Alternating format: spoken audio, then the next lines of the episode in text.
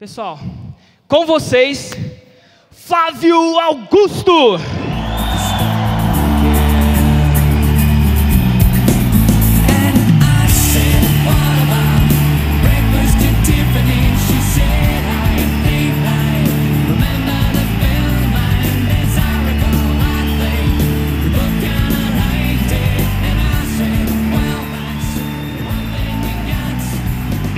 Boa tarde, tudo bem? Muito obrigado pelo carinho. Muito obrigado pelo carinho de todos, pela recepção calorosa. Ah, como vocês já devem ter percebido, minha voz está um pouco grave hoje, né? Eu estou bem gripado, bem gripado. E nossa palestra de hoje vai ser interrompida muitas vezes por uma sessão de tosses. Então já estou preparando vocês, estou aqui falando e me concentrando para não tossir, mas daqui a pouco é inevitável, vou tossir bastante. Viu? Tecnicamente, isso poderia ser um motivo para eu não vir, porque tecnicamente. Isso poderia passar uma imagem de fragilidade, minha performance vai cair. Eu sou um, uma pessoa que me comunica de forma muito performática e certamente não será a mesma coisa. A quantidade de vezes que eu vou tossir aqui provavelmente é, uma, é alguma coisa que não é bom para minha imagem. Então, tecnicamente, eu não deveria vir, se é que isso é o, o que me traz aqui. Se é que isso fosse o que me trouxesse aqui. O que me traz aqui é poder dividir alguma coisa de conhecimento com vocês, que eu respeito muito o trabalho do Érico, respeito muito o trabalho que vocês realizam, e eu separei alguma coisa para compartilhar com vocês hoje. E ainda que eu viesse arrastado, se eu tivesse a possibilidade de vir, aqui eu estaria. Então eu quero pedir a paciência de vocês. Obrigado. Eu quero pedir a paciência de vocês, porque vai ser uma palestra meio diferente, cheio de tosse. Mas vai vir aqui de um desejo genuíno de querer dividir e compartilhar com você uma mensagem que possa colaborar com o seu projeto e com esse projeto bonito que o Érico está realizando. A propósito, o Érico desapareceu, eu não o vi na hora que ele saiu, mas eu quero aqui parabenizar o Érico, toda a sua equipe, a todos vocês por esse evento. Eu estive aqui no ano passado, foi uma energia muito bacana, e quando o Érico me convidou, eu fiz questão de tentar ajustar a minha agenda de viagem. É, vocês sabem que eu não moro aqui no Brasil, para que eu conseguisse conciliar os meus compromissos com essa viagem e com essa palestra. Então, eu estou aqui com muita satisfação para poder compartilhar uma mensagem com você. Eu combinei, na realidade, uma mensagem com o Érico. Fechei com ele, a gente conversou, bateu um papo e a gente fechou essa mensagem. Mas eu resolvi mudar. e ele nem sabe ainda. Né? Bom, ele saiu, né? E eu mudei, na realidade, no carro, vindo para cá, sabe? Aí até tomei algumas notas aqui. Porque eu havia preparado uma coisa, mas eu resolvi mudar. E aí eu cheguei mais ou menos a uns 40 minutos. E fiquei ali assistindo no camarim, tem uma TV com a transmissão do que está acontecendo aqui, não é? Eu vi vocês pulando, inclusive. Eu vi uns caras com a língua para fora, assim, também, não é? Uh, e, eu tive mais certeza ainda é, que eu deveria ajustar essa meu, esse meu discurso com vocês, essa minha mensagem com vocês hoje. Não é? Porque eu tenho visto um trabalho brilhante, a cada ano evoluindo, a cada ano tem, é, gostei muito das, do nível das colocações, existe profundidade, existe coerência. Uh, em especial quando eu ouvi falando sobre as escolas de inglês, acho que vocês já ouviram falar que eu trabalhei com escola de inglês por um tempo, né? Então concordo muito com o que eu vi ali, fiquei muito feliz em ver essa coerência. Uh, eu tenho certeza que vocês estão muito bem servidos, vocês estão entregues em muito boas mãos. Então eu queria fazer uma viagem com você dentro de um de uma outra esfera do empreendedorismo, porque todos aqui são empreendedores. Alguns já estão empreendendo e outros estão se preparando para empreender. Deixa eu fazer essa pesquisinha. Quem é que já tem a sua empresa e já está empreendendo? Levanta a mão, por favor. Ótimo. Que quem aqui ainda não tem está aqui buscando conhecimento para se preparar para ter a sua empresa. Eu aqui diria que 80% já tem a sua empresa e 20% está se preparando para ter a sua empresa. E eu deduzo que você enxergue que nessas técnicas de você poder empreender e você poder aumentar suas vendas na internet, através de tudo isso aqui que, o, que a fórmula de lançamento disponibiliza para vocês, é um, um, bom leverage, é uma boa, uh, uma boa alavancagem para você construir o seu negócio. Parabéns, você está certo. Nós vivemos hoje num outro mundo, vivemos hoje numa geração que tem à sua disposição ferramentas que há 10 anos não existiam e hoje existem. E conhecer e dominar essas ferramentas poderá fazer ou fará a diferença em você vender mais ou vender menos, ter mais resultados ou menos resultados. Você está no caminho certo, parabéns. Mas eu queria levar você para um, uma reflexão sobre empreendedorismo em três diferentes óticas. Em primeiro lugar, toda, toda estrutura de liderança de uma empresa, toda estrutura de comando de uma empresa, seja ela pequena, média ou grande, ela é dividida em três níveis. O primeiro nível é o nível operacional. O segundo nível é o nível executivo. E o terceiro nível é o nível estratégico. Então, toda empresa, pequenininha, começando, no meio, uma empresa já madura, uma empresa reconhecida, multinacional, qualquer empresa, ela sempre ela terá esses três níveis de comando, não é? que é o nível operacional, nível executivo e nível estratégico. Vamos procurar dar alguns exemplos para você compreender. Vamos imaginar que a empresa é um grande navio. Um grande navio. Quem seriam, quem, quem, quem são as pessoas que trabalham no nível operacional num navio? Os marujos, né? Os marinheiros, o que, que fazem os marinheiros no navio? Mesmo que você não entenda muito de marinha, nem precisa, né? É uma, uma metáfora para você, para você compreender bem. O marujo é aquele que mete a mão lá no esfregão, é o cara que cuida, que arruma, que limpa, ou seja, ele faz o trabalho operacional. Olha que legal, é adrenalina, melhora a tosse, né? Que interessante. Espero que continue assim. O marujo, ele faz o trabalho operacional. Então é aquele cara que mete a mão na massa para fazer o trabalho operacional. Ele limpa, ele carrega as coisas de um lado para o outro, não é? Ele, ele é um cara que mete a mão na massa para fazer as coisas. O segundo nível é o nível executivo. O que seriam os executivos de um navio?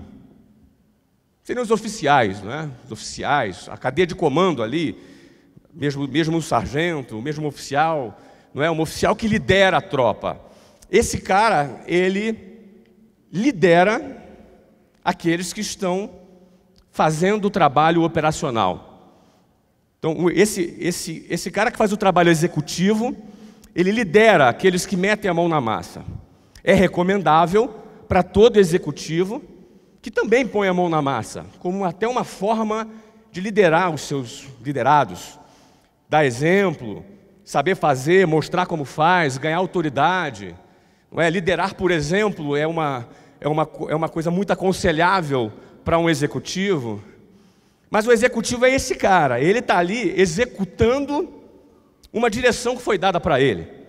Ele tem que fazer acontecer. Foi dada uma direção para ele e ele tem que executar. E para isso ele tem que liderar a sua tropa, liderar as pessoas que estão abaixo dele, para fazer aquela situação acontecer. E o terceiro nível é o nível estratégico. No navio, o nível estratégico é o comandante e os seus principais oficiais ali, imediatos a ele. É ele quem determina a direção para onde vai o barco. É ele que determina o mapa, ele que fez a rota, ele que definiu para onde aquele barco deve ir. E qual é o direcionamento que ele deve dar para seus executivos para que o barco funcione em todos os três níveis? no nível estratégico, executivo e operacional. Ou seja, eu quero convidar você hoje aqui comigo a tentar refletir um pouco sobre o nível estratégico. Quero levar você a refletir um pouco comigo sobre o nível estratégico.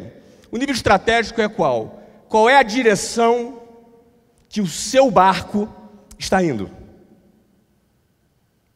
Muitas vezes você tem uma empresa pequena, ou média, ou grande, e você acaba sendo absorvido por rotinas operacionais ou até por rotinas é, executivas e por ficar muito ocupado com as suas rotinas operacionais e executivas, corre o risco de acabar deixando de lado as suas rotinas estratégicas.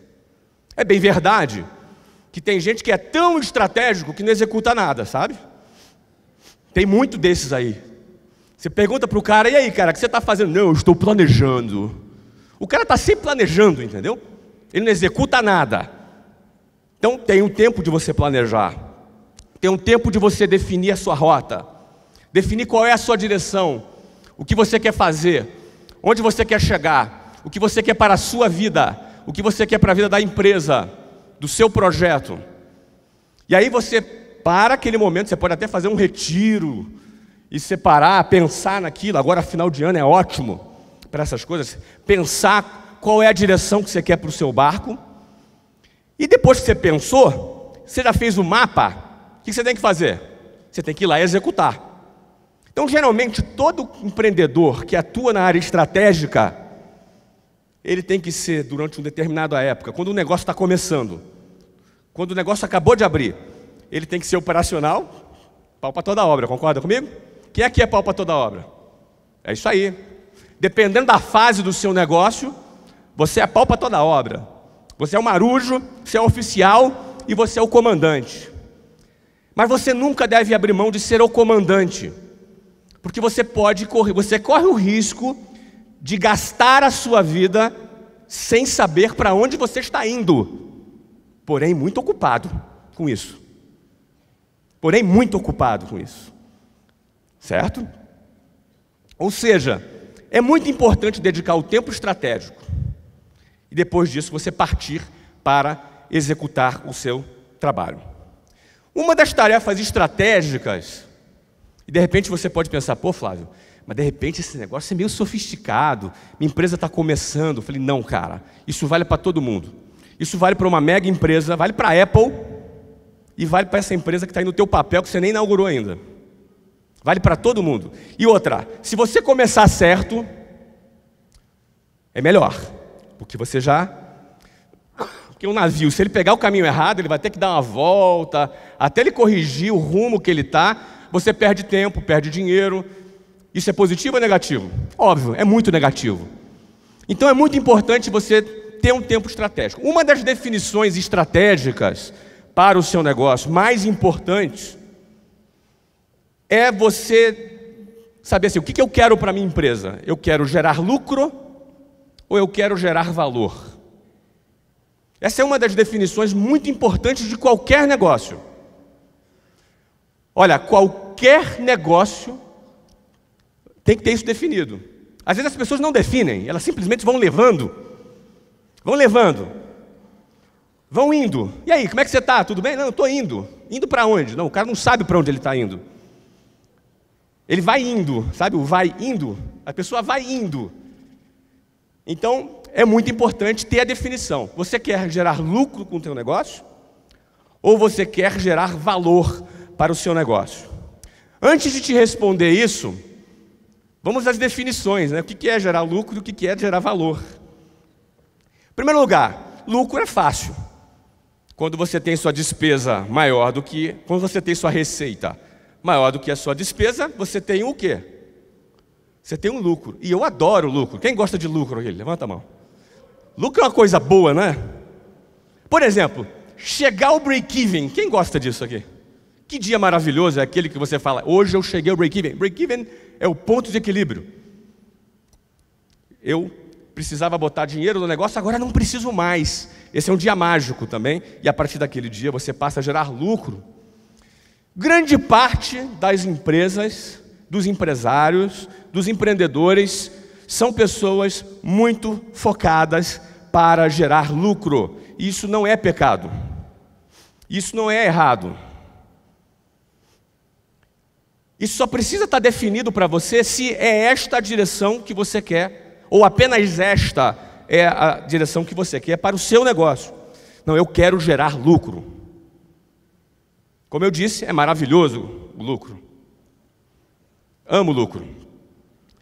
Mas existe uma outra coisa que é gerar valor. E gerar valor tem um duplo sentido. Gerar valor tem aquele sentido, né? Quais são os valores da sua empresa, qual a sua visão, a missão, tudo isso também está dentro desse escopo. Mas o valor, especificamente, ao, ao que eu me refiro agora, é gerar patrimônio. Faz sentido isso para você? Gerar patrimônio, equity, gerar valor. Eu vou dar um exemplo. Todo mundo aqui já ouviu falar na Amazon? Pois é. Você sabe qual é o lucro da Amazon? Não? É uma empresa grandona, não é? Não é verdade? A Amazon dá prejuízo, ela não dá lucro.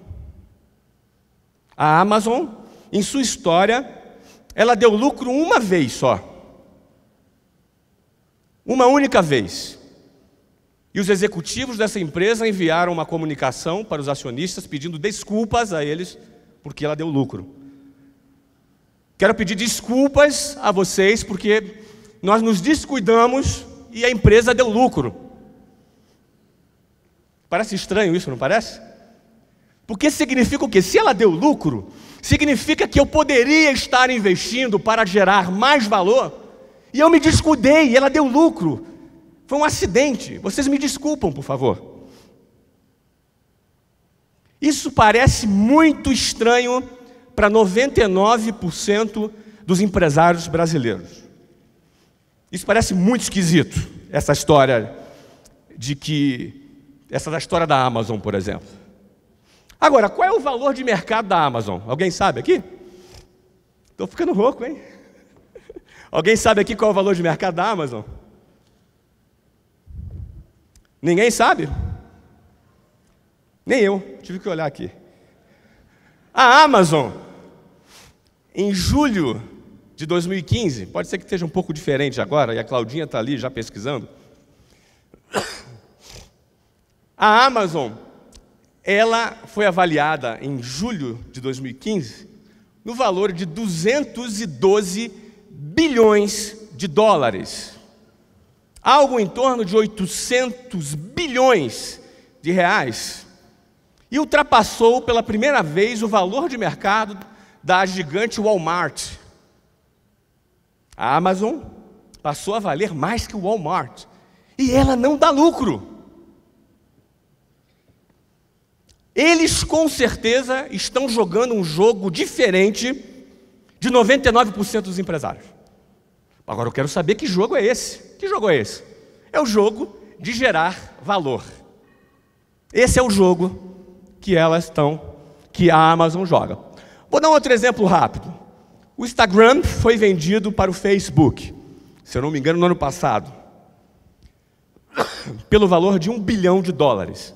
Um aplicativozinho que tinha meia dúzia lá de gato pingado trabalhando, faturou, eh, faturou não, vale, ou seja, foi vendido por um bilhão de dólares, quase 4 bilhões de reais.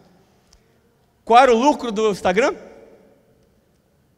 Dá lucro, dá prejuízo. Tinha que pagar os gatos pingados lá. Então esse é um outro jogo. Concorda comigo que esse é um outro jogo? De novo eu vou repetir para vocês: não tem nenhum problema você gerar cinco dígitos, seis dígitos ou sete dígitos de lucro. Mas é muito melhor você gerar dez dígitos ou onze dígitos de valor. Faz sentido no que eu estou falando ou não? Sem contar com o fato de quando você não gera valor, se você morre, seu negócio morreu junto com você. Vocês têm noção de quantas empresas morrem junto com o dono da empresa quando todos os dias? Ó, nesse momento agora uma empresa deve ter morrido porque o dono morreu. Quanto ele está falando aqui? Agora, quando você morre, o imóvel que você comprou morre com você ou ele é um patrimônio que você tem? O teu imóvel é um equity, é um patrimônio, é um asset. O seu imóvel é um patrimônio. A grande questão é como transformar o seu negócio num patrimônio e não apenas um negócio que dá lucro. É importante pensar nisso ou não? Legal, isso, é, isso é assim? Eu, eu, sempre tive vontade de aprender linguagem de, de sinais. Né? Que bom. Eu sempre aprendo quando eu venho aqui.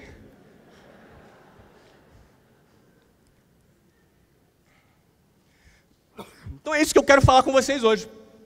É chato demais esse tema ou a gente pode ir adiante? Posso voltar para o anterior também. Não, não, não é não, né? É assim, meu filho, ó. Vai. Sabe falar não, cara? Brincadeira. Vamos lá. Então é sobre isso que a gente vai falar. Então, para a gente começar a exercitar a nossa massa cinzenta sobre esse assunto, vou, vou mudar um pouquinho agora a sequência e depois eu já volto aqui de onde eu parei, tá? Qual é a profissão ou uma das profissões mais desvalorizadas do mundo. Professor. Ó, tem uma que é mais que professor, tá? É, é engraçado dizer isso, porque é, eu não estou falando que o professor ele é valorizado, né? Estou falando que tem uma. Talvez seja igual ao professor. Qual? Vendedor. Vendedor é uma desgraça. Ó, mãe pedindo emprego para o filho é assim. O, chega para um amigo e fala: Escuta, sabe o Joãozinho? Ele fez 18 anos, está precisando trabalhar, estou preocupado, ele está em casa sem fazer nada, está precisando trabalhar. Você não arruma um emprego lá na tua empresa para ele, não? Ó, pode ser qualquer coisa, até vendedor. Qualquer coisa. Até vendedor pode ser. Talvez o professor está ficando assim também, né? É, vamos ser justos. Não vou tirar o título dos professores, professor e vendedor. Vamos falar um pouquinho sobre o vendedor. Por que, que o vendedor ele é tratado com esse preconceito? Alguém aqui é vendedor, além de mim? Tem um cara empolgado lá em cima gritando, cadê? Ah lá, vendedor é assim mesmo, é espalhafatoso, ele gosta de aparecer. Tá lá, é isso mesmo, é vendedor. Aquele ali é vendedor realmente.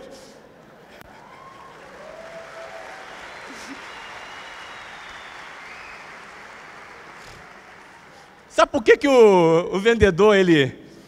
Sabe, é, é, engraçado, eu lembro que eu fui trabalhar numa. É, meu primeiro trabalho, não foi emprego porque eu não tive carteira assinada, mas eu fui trabalhar numa escola de inglês, não tinha carteira assinada e tal. E eu me lembro, né, todas as vezes que, as vezes que eu encontrava com amigos, com parentes, é, amigos dos pais, aquele jantar em casa. E aí eu sempre fui muito sempre fui considerado um, um garoto muito inteligente. E aí sempre chegava naquele momento que fazia aquela pergunta: Poxa, eu estou sabendo que você está trabalhando, né? Que legal. O que, que você está fazendo? Não, é que eu trabalho. Aí o vendedor ele não gosta de dizer que é vendedor, não, que eu trabalho numa assessoria psicopedagógica que avalia alunos para ingressar numa escola de inglês e que faz a seleção. Ah, você vende? É, vendo. Ah, tá. Aí o clima fica pesado, três segundos de silêncio. No pensamento, no, pensamento do interlocutor, coitado, era tão inteligente, né? Merecia coisa melhor, né? Quem já sentiu uma coisa dessa parecida assim? É, não estou falando nenhuma maluquice, eu já senti muitas vezes. Sabe por que, que as pessoas pensam assim? Porque o vendedor geralmente ele não tem salário fixo, ou quando tem é pequeno, ele tem um variável muito alto. Ele é um cara que não tem estabilidade, vive de comissão. É uma pessoa que às vezes é encarado como alguém que precisa se humilhar para poder vender. É um negócio meio, uma visão deturpada. É essa visão que existe desse vendedor. Mas o que a maioria das pessoas não percebe é que todas as pessoas, sem exceção, são vendedores. Todas as pessoas. A secretária, o cargo mais burocrático que existe, ele é vendedor. O cara, a partir do momento que o cara está ganhando um salário, ele é vendedor. E ele está vendendo o quê? Ele está vendendo tempo. Ele está trocando 44 horas semanais, ou o que for, em troca de um salário. E como a gente, quando, quando a pessoa vende tempo, o tempo é, é um artigo finito ou infinito? Ele é um artigo finito, então ele não tem escala. Então ele vai ganhar pouco. É assim que funciona. Ele vai ganhar pouco, ou ele vai ganhar menos do que ele gostaria, menos do que ele poderia. Então a pessoa ela está trocando o tempo dela, que é a vida dela, por um pedaço, por um dinheiro para pagar as contas dela. Então todo mundo vende. Está todo mundo vendendo. O tempo inteiro. As pessoas estão vendendo.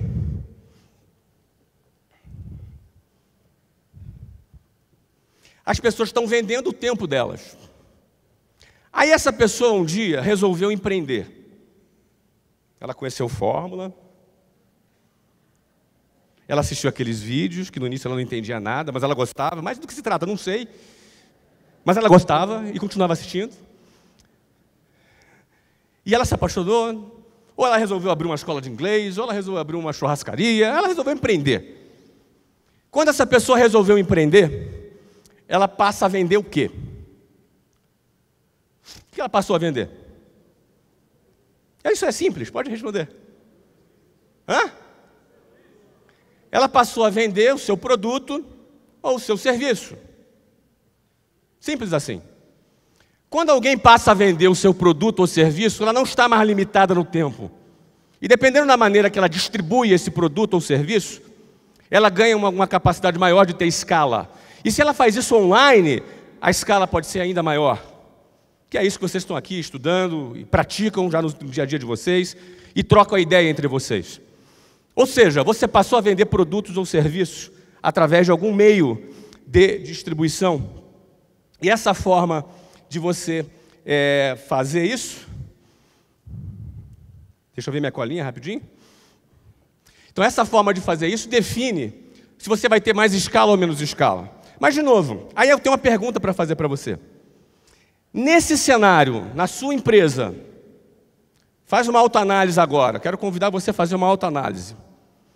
Nesse cenário, onde você vende o seu produto e o seu serviço, você é mais marujo você é mais oficial ou você é mais comandante? Não precisa me responder, só pensa. Qual é o papel que você está tendo dentro desse cenário? Você está mais como marujo? Você está mais como oficial ou mais como comandante? Quem acha que está mais, pode ser sincero, à vontade, quem acha que está mais como marujo? Levanta a mão. Temos algumas pessoas que acham que estão mais como marujo. Quem acha que está mais como oficial? Levanta a mão. Quem acha que está mais como estratégico? Levanta a mão. Eu vou dizer para vocês o que eu penso ser ideal. Eu penso que aqui tenhamos empresas iniciando, empresa que já tem até algum sucesso já. Eu acho que o ideal é você concentrar o seu tempo maior no executivo. Por exemplo, vamos falar em percentuais. Se você tiver 15% do seu tempo estratégico, 70% do seu tempo executivo e 15% do seu tempo operacional, isso é uma boa, isso é uma boa divisão dependendo do estágio da sua empresa. Eu deduzo aqui para empresas que faturem menos de 10 milhões de reais por ano. Eu estou deduzindo, não conheço aqui a todos que estão presentes, mas eu imagino que nós estejamos falando com essa faixa aqui. Não é para empresas abaixo de 10 milhões por ano, 70% executivo, ou seja, o dono da empresa é importante ele ser o principal executivo dessa empresa. Porém, na hora de executar, ele precisa saber para onde ele está indo. Faz sentido? Então, por isso, ele precisa ter um tempo 15% estratégico. Como que ele faz isso? Periodicamente, você pode definir de três em três meses, de, de quatro em quatro meses, você parar para avaliar o seu negócio, ver qual é a direção que você está indo, ver qual é o valor do seu negócio. E não simplesmente trabalhar no lucro, trabalhar no valor. Como é que se trabalha no valor? Como é que funciona isso? Como é que você constrói valor numa empresa? Essa é a primeira pergunta. Primeiro lugar, para você construir valor da sua empresa, para sua empresa se transformar num patrimônio, você precisa ter visão de longo prazo. Primeira coisa, você precisa levar a sua visão para o longo prazo e não para o curto prazo. Você não constrói valor em um dia. Você precisa de alguns anos para construir valor. Eu não estou dizendo para você abandonar as suas necessidades imediatas. Elas existem. Muitos aqui talvez dependam do dinheiro que ganham para pagar suas contas. Então, você não, você precisa ter algum lucro. É fato isso. Mas a pergunta é: você gasta todo o seu lucro? Para onde está indo o seu negócio? Você precisa pensar em longo prazo.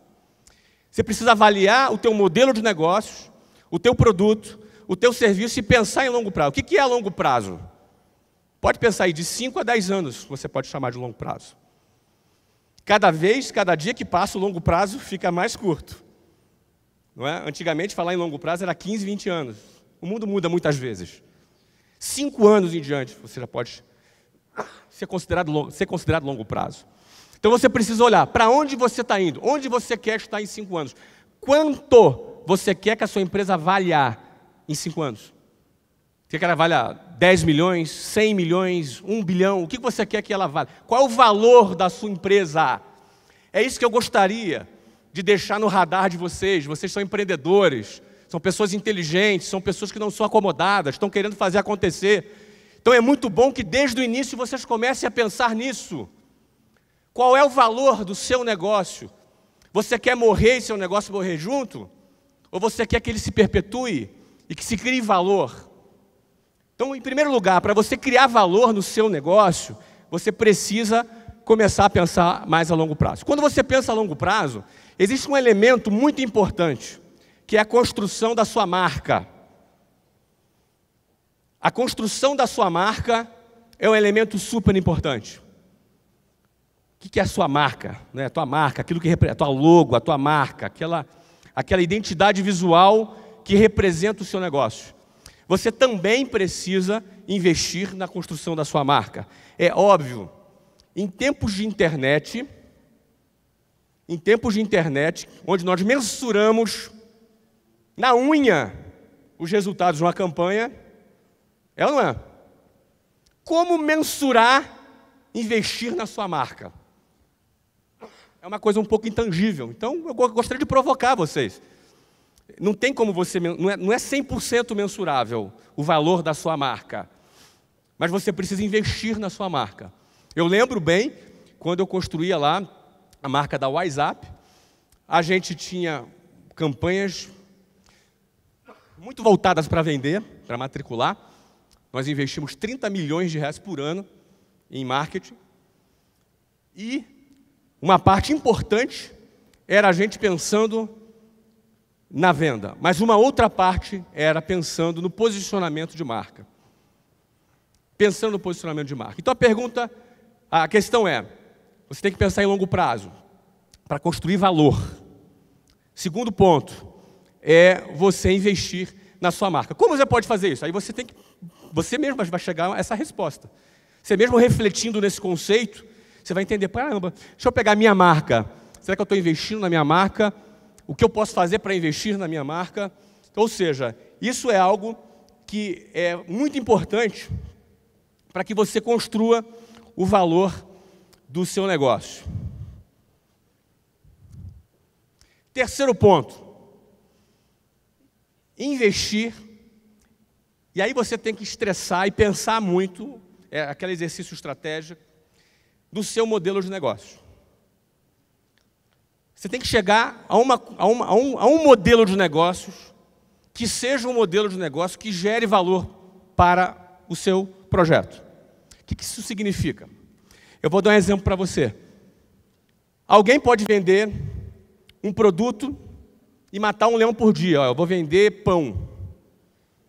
Meu trabalho, eu tenho uma padaria, eu vou vender pão. Tudo bem, tem algum problema em vender pão? Nenhum problema. Agora, se eu conseguir criar um modelo de venda recorrente de pão, onde a pessoa recebe na porta da sua casa todos os dias, através de uma motocicleta que para lá, o pão quentinho, 10 pães, todos os dias. Ela não precisa mais sair, pegar o frio, pegar, pegar a chuva, ela não precisa ir mais na padaria. Todos os dias vai ter lá uma motocicleta, deixando lá um saquinho de pão, sei lá, 5 pães, 10 pães, 15 pães, todos os dias, de segunda a sexta-feira. Sábado, domingo, ela não vai comer pão. Se, eu, se é possível criar um plano recorrente de venda de pão, com uma única venda, você está vendendo quantos pães?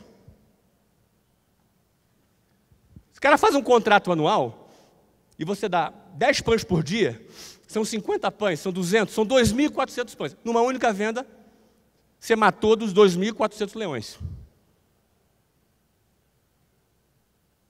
Isso é viável, Flávio? Sei lá se isso é viável, eu inventei aqui agora. Pode ser que não seja. Eu só quero dizer o seguinte: pensa, e se, é a ferramenta, o Arif, e se for viável? Se, e se for viável eu vender, eu criar uma equipe de vendas, ou eu, eu, eu anunciar isso, é, ou fazer um lançamento disso é, na web, e começar a ter assinantes, ou começar a ter a, a, associados do Clube do Pão. É o Clube do Pão. E o cara vai pagar lá 20 reais por mês, sei lá quanto, e ele vai ter pão na casa dele. Quem fez isso foi aquela empresa de vinhos, né? Eu não me lembro o nome dela. Wine. O cara faz isso com vinho. Cerveja também, cara. Aí, tem mais vendedor aí, hein, cara. É isso aí, pô. Eu estou dando um exemplo. Sabe, sabe o que é isso aqui? Isso não é inventar o jeito de vender pão. Pão é pão, pão é commodity. Agora, o plano do clube do pão não é commodity. É um modelo de negócio. Alguém criou esse negócio. E ele enxergou que vendendo dessa maneira, o lucro dele vai multiplicar por 10. E, e aumentando o lucro dele por 10, o valor do negócio dele também vai aumentar por 10. Ou seja, o segredo para a geração deste valor não está no pão, está no modelo de negócio para vender pão. Netflix chegou e aconteceu o que com as locadoras de vídeo? Não é a mesma coisa que eu estou falando aqui?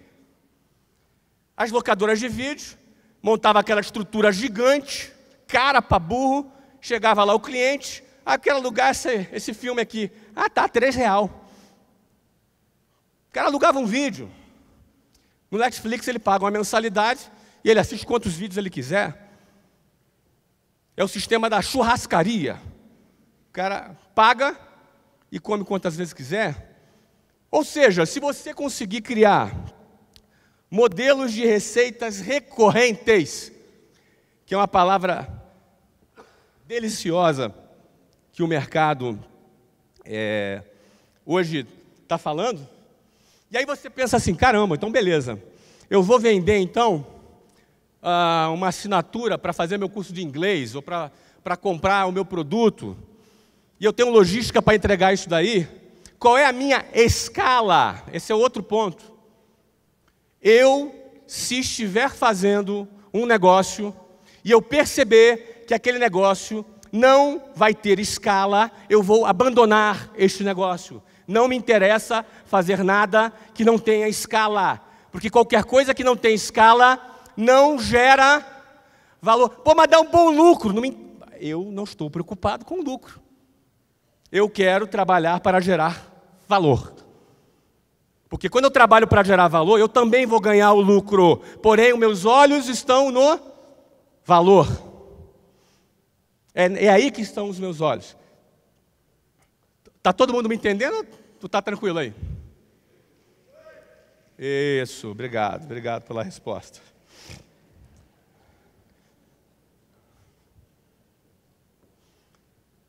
é fundamental para você gerar valor, de preferência quando você estiver começando a criar o seu modelo de negócio, você estudar o mercado. Porque quando você estuda o mercado que você está, você vai olhar quem são os grandões desse mercado, quem são os poderosos desse mercado, desse setor. Por que, que você tem que estudar esses caras? Hein? Você tem dois motivos, pelo menos, para estudar esses caras. Primeiro, para competir com eles. Segundo, porque eles são potenciais compradores do seu negócio. Na hora que você despertou, na hora que você despontou, na hora que você detonou, esse cara vai querer te comprar. E pode ser que você queira vender, ou pode ser que não. Porque quando você gera valor, você vai atrair o mercado. O mercado vai atrás de você. Sabe, quando você começou, você queria um investidor, ninguém te deu bola, né? Te esnobou, olhou para você, te achou sonhador. Mas depois que você deu certo, eles vêm tudo atrás de você. Eles vão puxar seu saco. Eles vão querer, deixa eu investir aí um pouquinho. Então os fundos vão atrás de você. Os bancos vão atrás de você. E os concorrentes grandes vão atrás de você. Sabe por que eles vão atrás de você? Porque você gerou valor. Você conquistou share no mercado. Você está gerando caixa. Teu negócio construiu uma marca. E ele vai atrás de você. E é nesse momento que você tem pelo menos três opções, quatro opções. Uma, não fazer nada, ficar do jeito que você está e continuar porque você acredita que vai crescer mais. Segunda, você pode vender para um fundo, de repente um fundo vai botar aí 100 milhões no seu negócio para comprar 20%. Você vendeu o almoço para comprar a janta, para abrir o negócio, agora os caras já estão pagando 100 milhões para poder ter 20% do seu negócio. Você ainda detém 80%, manda na empresa ainda, botou 100 milhões no bolso, ainda vai botar o fundo para trabalhar ali, cuidado financeiro, de repente ele vai ser mais formal que você, eles enchem um pouco o saco também. Mas vale a pena por 100 milhões, tá? Você gerou valor? Você gerou valor? Um negócio que não valia nada, você já pôs 100 milhões no bolso, continua nele ainda. Que é exemplo do Zuckerberg, não é? do Facebook. Está lá, ele tem um monte de investidor agora. Mas ele continua tocando o negócio dele, se ele gosta, se ele quer tocar o negócio dele. Essa é uma opção. Opção número dois, você pode fazer um IPO. Teu negócio cresceu, um negócio bem sucedido.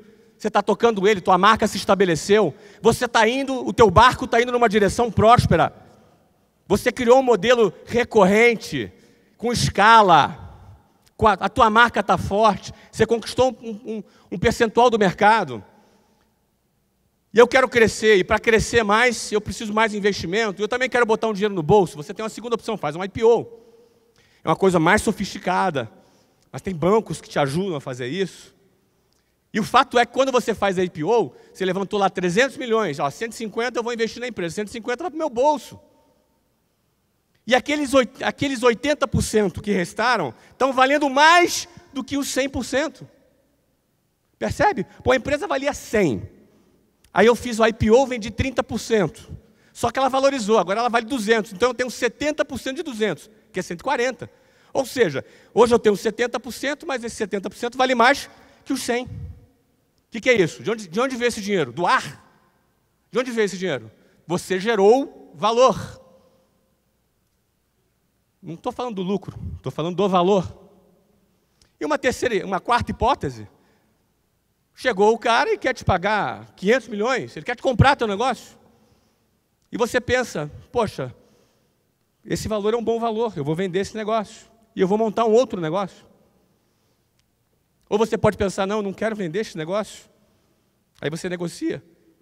Você fica com um pedaço, ele fica com outro pedaço. Uma coisa é certa, um dia você tem que vender. Porque você só realiza quando vende. Entende o conceito de realizar? Realizar é quando você vende. Por exemplo, você comprou uma casa por 100 mil reais.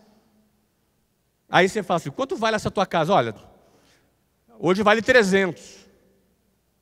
Você fala que vale 300 baseado em quê? A vizinha vendeu por 300. Não é isso? Mas para você, ela vale quanto ainda? Ela vale o quanto você pagou. Ela só vai valer 300 para você no dia que você o quê?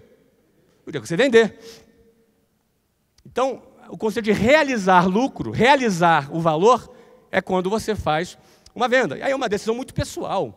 Muito pessoal isso, não tem certo ou errado. É uma decisão muito pessoal. É? Então, alguns vão não fazer nada, outros vão vender 20%. Hoje mesmo, um colega concorrente, Carlos Wizard, esteve aqui com vocês, não é?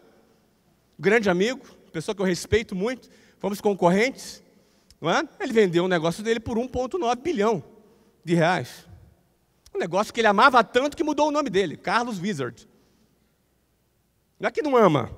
Uma empresa vendida, às vezes, é como uma filha que casou. Você ama a sua filha, mas você precisa deixar ela casar, né? Você ama tanto que quer casar com a sua filha? Pô. Não, deixa a sua filha casar. Você quer que ela seja feliz? Ele vendeu por 1,9 bilhão agora. Ele, ele vendeu por 1,9 bilhão a empresa dele. E foi tirar férias. Está de férias até hoje. Se aposentou, não é isso? Não. O cara é maluco, cara. O cara arrumando sarna para se coçar, cara. Todo mundo acha, o dia que eu ganhar na loteria, eu me livro dessa desgraça desse emprego. Pensamento de pobre. Desculpa, mas é. Ninguém trabalha porque precisa. Ó, o cara não trabalha porque ele precisa. Essa coisa, ah, o cara só trabalhou. Pô, cara, coitado do Flávio lá. Putz, tá lá, né, tossindo, gripado. Não precisa disso, né? Como você não precisa? O que é precisar? precisar quando você precisa pagar a conta e você faz alguma coisa contrariado para ganhar um dinheiro para pagar a conta, esse conceito tem que limpar, é medíocre esse conceito. Tem que tirar essa parada. É? Pô, esse cara já comprou Mundo Verde, que na minha opinião, com poucos ajustes que ele fez, já vale o dobro do que ele comprou. Já vale o dobro do que ele comprou. Ele me contou dos poucos ajustes que ele fez, das mudanças do modelo de negócio. Não sei se ele contou aqui para vocês não tinha, não tinha centro de distribuição, eles estão fazendo um centro próprio, criando marca própria, aumentou a margem, vão vender mais, alavancaram, venderam franquias, ou seja, exponenciaram o negócio, porque aumenta as vendas com mais pontos de vendas. Isso é exponencial. Essa mexida no modelo de negócio que o dono antigo não conseguia enxergar. De repente ele estava ocupado na execução. E ele, com experiência, identificou o negócio, viu que tinha potencial. Opa, eu vou comprar isso daqui e vou fazer essas mudanças. Você acha que ele comprou e decidiu o que ia fazer ou decidiu antes de comprar? Ah, óbvio, ele enxergou, pô, eu posso fazer isso aqui. Foi lá e propôs, 200 milhões, sei lá quanto ele comprou, nem sei. E o cara vendeu, deve valer 400 já. Ele deve ter ganhado 200 milhões de reais em, sei lá, seis meses, não sei. Isso é o quê? Isso é gerar valor. Isso é mais que lucro. Deve dar lucro também. Deve dar lucro, o mundo verde deve dar lucro. Esses casos da Amazon que eu falei, eles são é, extremos, né? Da Amazon, da Instagram, são extremos. Os caras não estão nem aí. Prejuízo mesmo, e dia que dá lucro, pede desculpa. Não é? A minha empresa no último ano teve 86 milhões de lucro, de EBITDA, no, mês que no, no ano que eu vendi. Dava lucro, adoro lucro. Mas mais importante que o lucro é a construção do teu valor, do valor do seu negócio, do seu patrimônio. É isso que fica como legado para a sua família. É isso que você pode, inclusive, em vida, vender e desfrutar dele. E quem sabe vender, meter lá 500 milhões no bolso e pegar e separar. Ah, vou gastar 10 aqui, ó. Vou, vou, eu abri com 20 mil reais no meu cheque especial uma empresa. Eu vou gastar 10 milhões agora. Aí tu abre uma empresa nova, e rapidinho gera valor. Ó, um exemplo do que eu fiz, eu abri o meu sucesso.com. Quem é assinante do meu sucesso.com aqui? Meu Deus do céu. Um monte de gente assinante aqui do meu sucesso.com. É um negócio que eu investi 8 milhões de reais para abrir o meu sucesso.com. Estou, fiquei chique, né? Não é? Estou pagando, como diz, né? Só que você soma o capital com o teu conhecimento, o meu sucesso.com é um negócio que tem, que a gente está construindo uma marca, é um negócio que nós temos faturamento recorrente e é um negócio que tem escala. Nós estamos no caminho. Há um ano atrás eu disse que meu sucesso.com em três anos ia valer um bilhão. Quem lembra disso? Vai valer. Deve valer mais de 200 hoje já. Vai valer. Um monte de banco atrás, um monte de gente querendo entrar, pessoas perguntando. É assim que funciona. Claro que quando a gente acerta uma vez, Todo mundo acha que você vai acertar de novo, entendeu? Isso ajuda. Você pode fazer a maior besteira, mas o cara olha, pô, pô, genial, hein? Às vezes você erra, cara. Obrigado.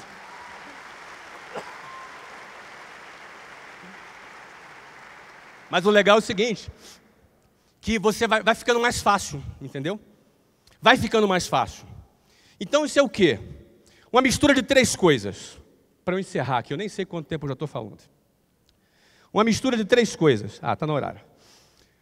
Primeira coisa, a visão estratégica, a construção de uma estratégia que gere valor para o teu negócio. Olha para o teu negócio, não tem escala, não é recorrente. Cara, repensa o teu, teu negócio. Você está trabalhando para pagar a conta. Você está trabalhando para ganhar lucro só. Tudo bem, cara. Tenho nada contra você ganhar lucro. Mas melhor do que ganhar lucro é gerar valor.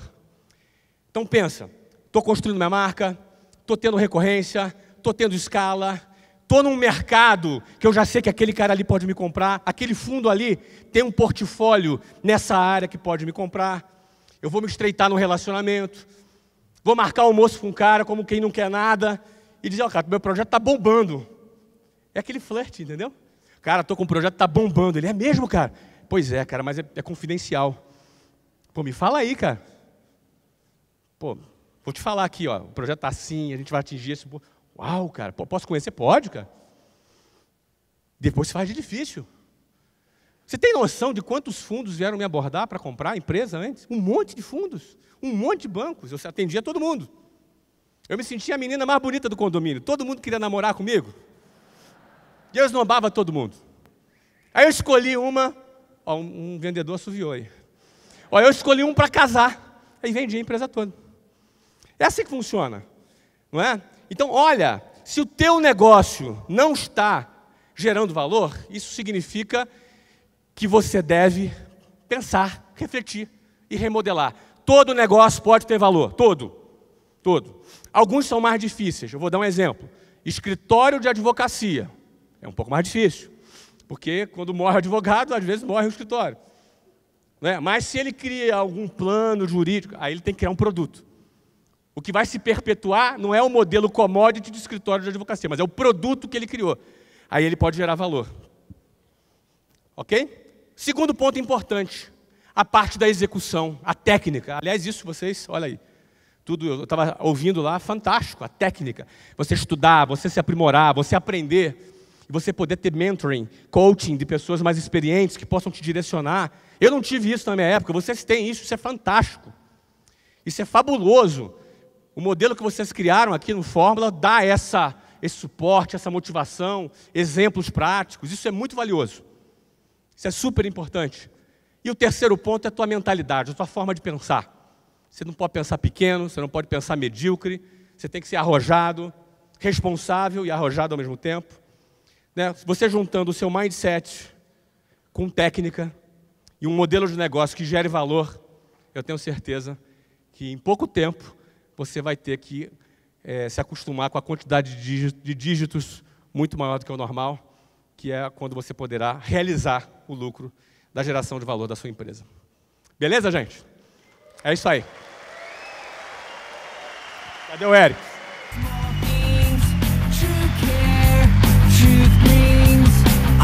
Ó.